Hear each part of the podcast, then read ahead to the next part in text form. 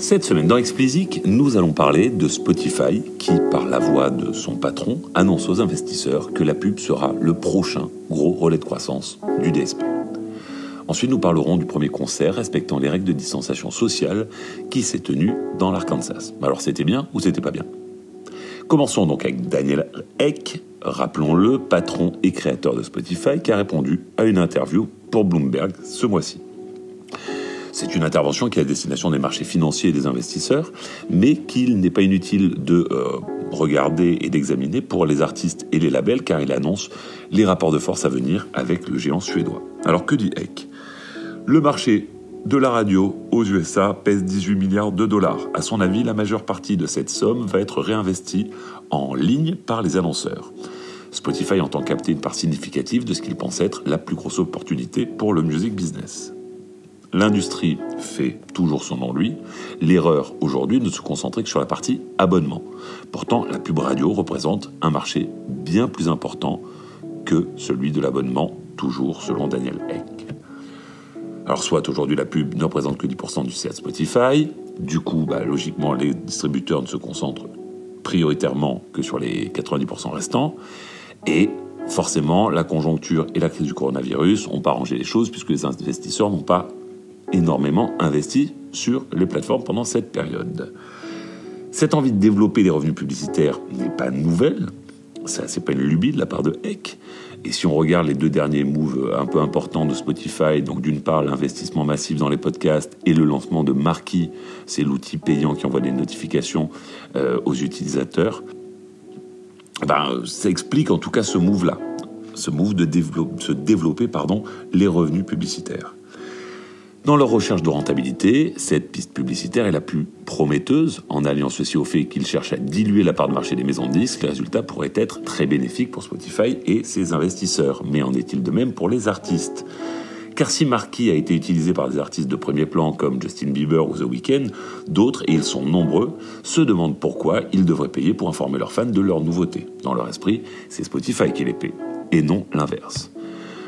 Alors devant ces critiques, Eck a une réaction euh, presque de dédain, enfin en tout cas il balaye euh, ses réticences d'un revers de main. Pour lui, euh, l'efficacité promotionnelle de Marquis fera sauter, les verrous qui bloquent tous les réticents. Et dans le même temps, il mise sur les investissements réalisés sur le podcast pour capter une part importante du marché publicitaire de la radio aux USA. Dans un premier temps du moins, parce que si ça fonctionne, on l'imagine mal ne pas partir conquérir le monde. Ensuite, Allez, enchaînons maintenant sur le concert respectant la distanciation sociale le plus attendu depuis trois mois.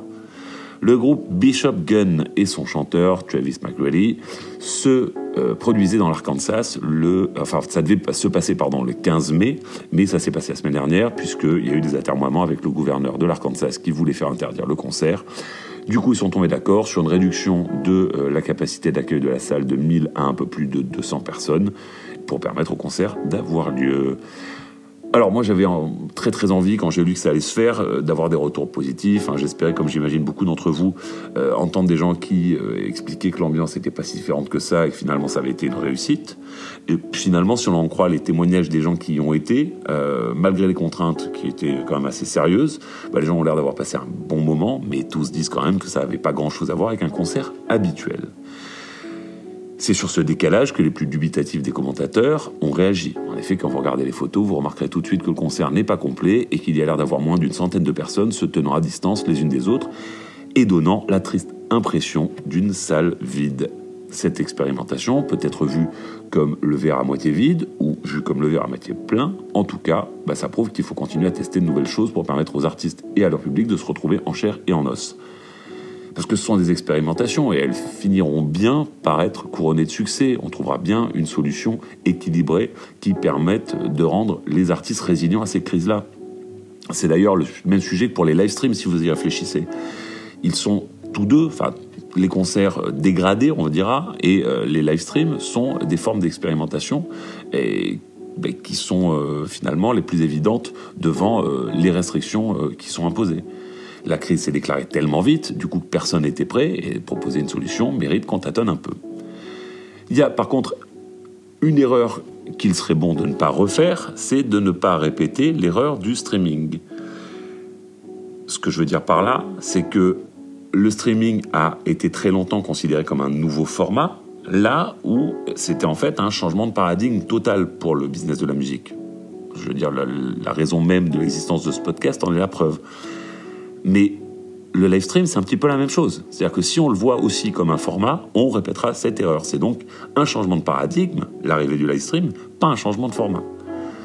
Dans un cas comme dans l'autre, donc live stream ou streaming d'ailleurs, vous avez une myriade de possibilités qui méritent d'être pensées et testées jusqu'à ce que on mette le doigt sur la formule qui fonctionne le mieux et qu'ensuite vous puissiez décliner pardon, de nouveaux formats ou de nouveaux produits.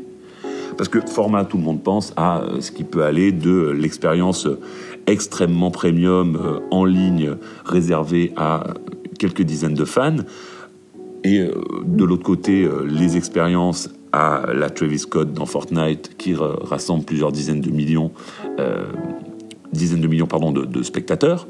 Et on pense pas assez au produit et à ce qui pourrait finalement résoudre le problème. Et je vous prends un exemple tout bête. Je suis tombé sur, cette, euh, sur ce produit qui est euh, fabriqué par une boîte californienne qui s'appelle Production Club et qui a sorti une combinaison en fait qui permet bah, d'aller en concert en étant protégé par euh, la combinaison contre les virus et autres bactéries, etc et du coup bah, qui permettrait s'il y a un nouveau confinement, dans la mesure où évidemment tout le monde est équipé de ces fameuses, de ces fameuses combinaisons, bah, qui permettrait de ne pas fermer les salles de concert du moment que les gens viennent assister au concert en portant la dite combinaison. Alors c'est évidemment un petit peu tiré par les cheveux, on aurait l'air tous de martiens ou euh, de gens qui viennent décontaminer une zone sinistrée, mais vous admettrez que ça change la donne et que du coup bah, des produits comme ça euh, pourront changer les choses. Le produit le plus évident bien entendu étant le vaccin, mais ça il semblerait que ce soit pas pour tout de suite. Cerise sur le gâteau, pour revenir à cette bonne combinaison, vous pouvez quand même boire et fumer tout en la portant. C'est pas négligeable. Soyons réalistes, hein, euh, du moins chez nous, on a du mal à faire porter des masques aux gens, alors une combinaison, c'est peut-être pas pour tout de suite. Bien entendu, et c'est quand même la chose qu'il faut garder en tête, euh, le live tel que nous l'entendons finira bien par reprendre ses droits.